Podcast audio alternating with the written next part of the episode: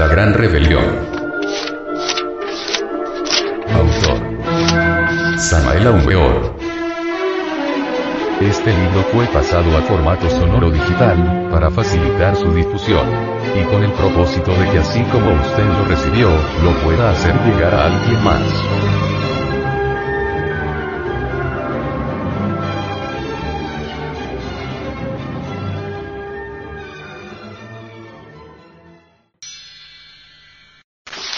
Capítulo octavo. La jerga cientifista. La dialéctica lógica resulta condicionada y calificada, además, por las proposiciones en y acerca que jamás nos llevan a la experiencia directa de lo real. Los fenómenos de la naturaleza distan mucho de ser como los científicos los ven.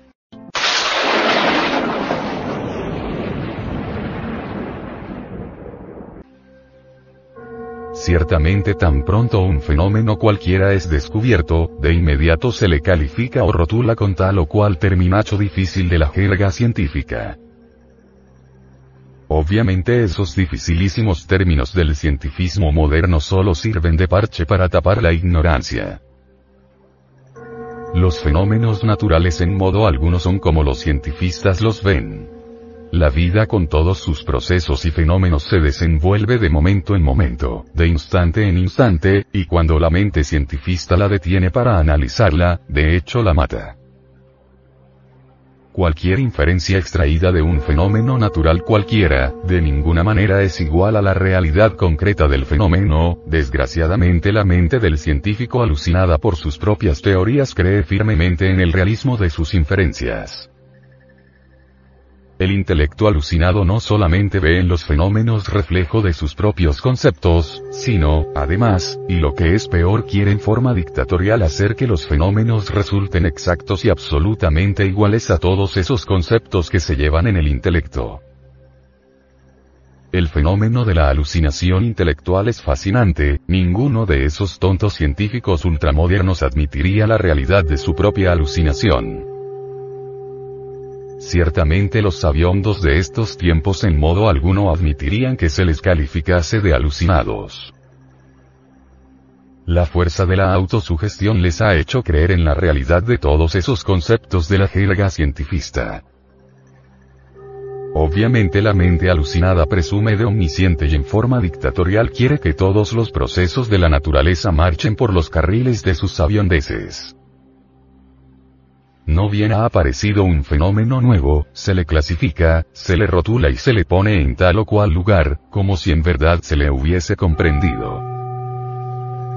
Son millares los términos que se han inventado para rotular fenómenos, mas nada saben los pseudo sapientes sobre la realidad de aquellos. Como ejemplo vivido de todo lo que en este capítulo estamos afirmando, citaremos el cuerpo humano. En nombre de la verdad podemos afirmar en forma enfática que este cuerpo físico es absolutamente desconocido para los científicos modernos.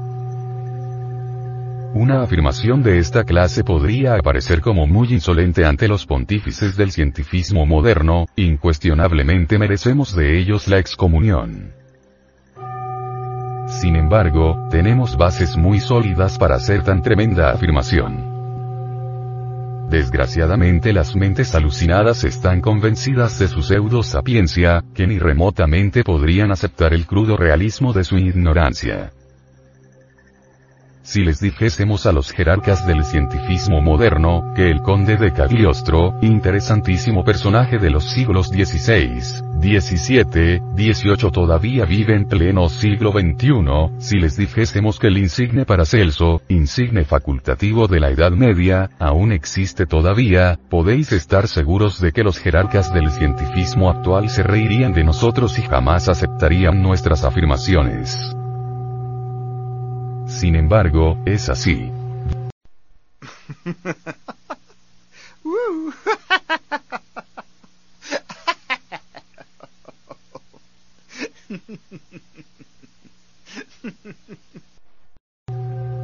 Viven actualmente sobre la faz de la Tierra los auténticos mutantes, hombres inmortales con cuerpos que datan de miles y de millones de años hacia atrás. El autor de esta obra conoce a los mutantes, empero no ignora el escepticismo moderno, la alucinación de los cientifistas y el estado de la ignorancia de los sabiondos. Por todo esto en modo alguno caeríamos en la ilusión de creer que los fanáticos de la jerga científica aceptasen la realidad de nuestras insólitas declaraciones. También dentro de la historia de la humanidad ha habido casos de hombres que se dice que son hombres excepcionales. Me refiero a los mutantes.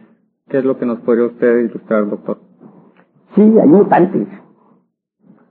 Uno podría transformarse en mutante si en realidad de verdad disolviera el ego, el yo. Porque indubitablemente el yo no es una, una fuente de bendiciones, sino más bien de desastres. El yo es un manojo de pasiones, odio, violencia, rencores, lujuria, alcohol, etc. Si uno, lograra eliminar el ego, el yo, solo quedaría en uno el ser. Y el ser en sí mismo es el ser. Y la razón de ser del ser es el mismo ser. Cuando el ser queda en uno y el ego ha sido eliminado, reina entonces la plenitud en nosotros. Los mutantes son individuos sagrados en el sentido más completo de la palabra. Individuos que lograron eliminar el ego, el yo. Individuos transformados. Es posible eso, y nosotros tenemos métodos y sistemas mediante los cuales podemos disolver el yo psicológico. Es decir, uno se podría transformar en un mutante, una persona con mayor conocimiento, con mayores experiencias, con mayores vivencias. Así es. Uno puede transformarse en un mutante si así lo desea. El todo está conocer, pues, el sistema, el método. Y nosotros, en nuestra institución, lo tenemos. ¿Podría usted darnos algunos nombres que usted piense que han llegado a ese estado ideal de mutante? ¿Cómo no? Con el mayor placer. Tenemos nosotros el conde San Germán. Se le menciona en la historia.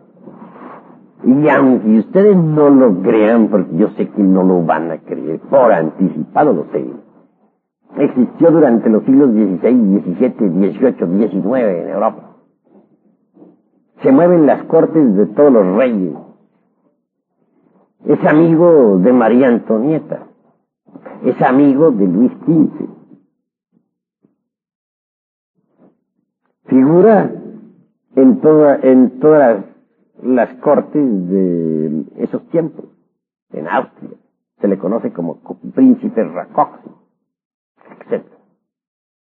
¿Podría decirnos el nombre actual?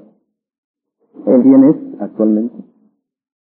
Testimonios hay uno, y muy serio. Se trata de Giovanni Papini, el niño consentido del Vaticano. Entre paréntesis, fuera excomulgado por haber escrito su libro El Diablo. Él da testimonio en Gog sobre el conde San Germán. Y Giovanni Papini es un escritor muy serio tiene una pluma de oro.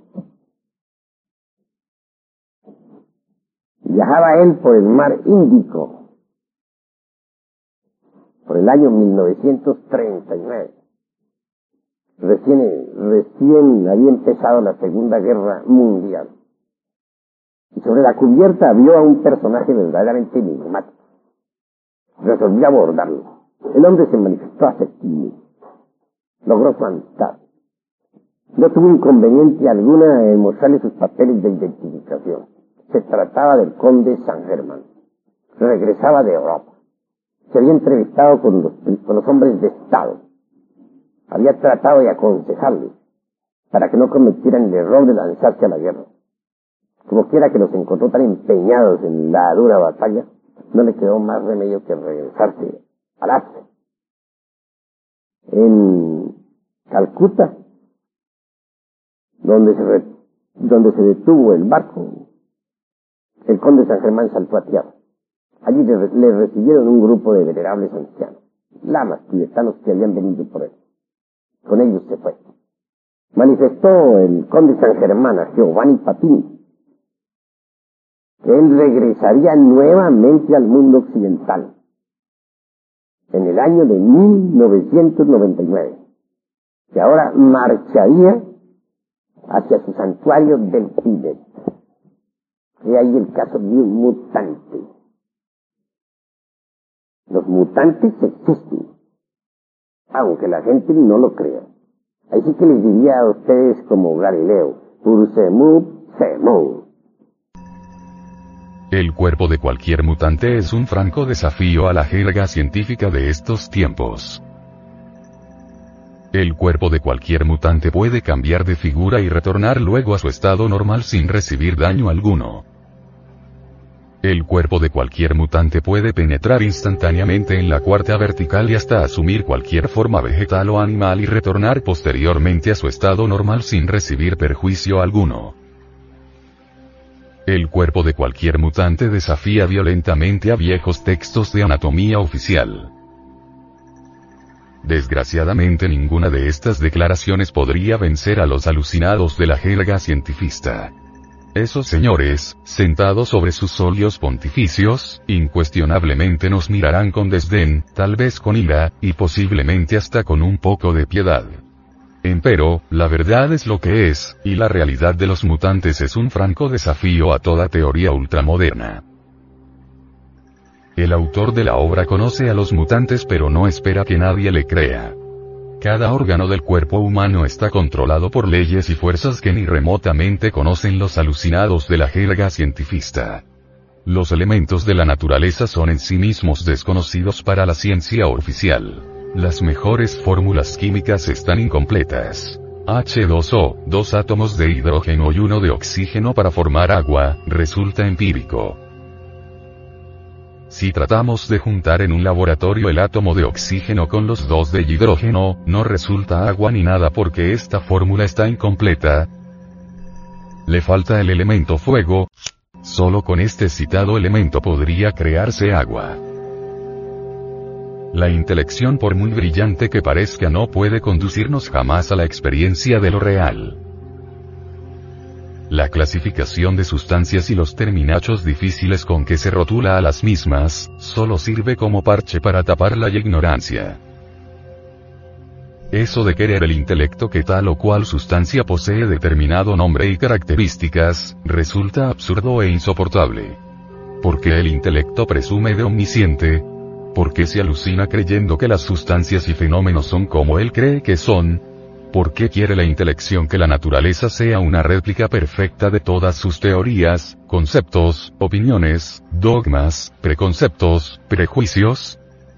En realidad los fenómenos naturales no son como se cree que son, y las sustancias y fuerzas de la naturaleza de ninguna manera son como el intelecto piensa que son.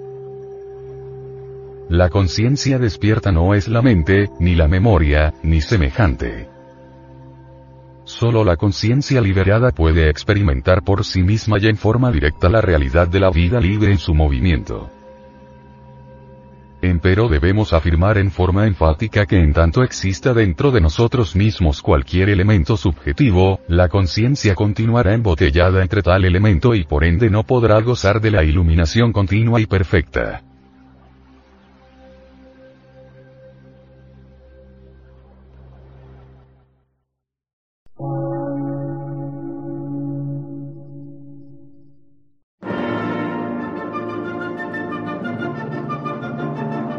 Emisora, gnóstica, transmundial. Por una nueva civilización y una nueva cultura, sobre la faz de la Tierra.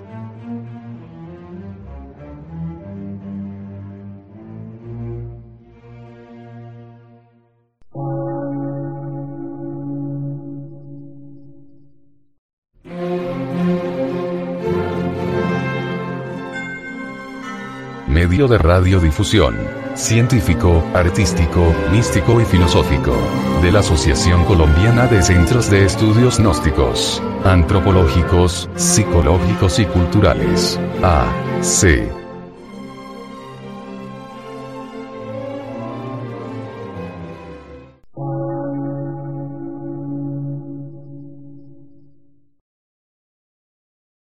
Lectura en movimiento. Difusión sin fronteras.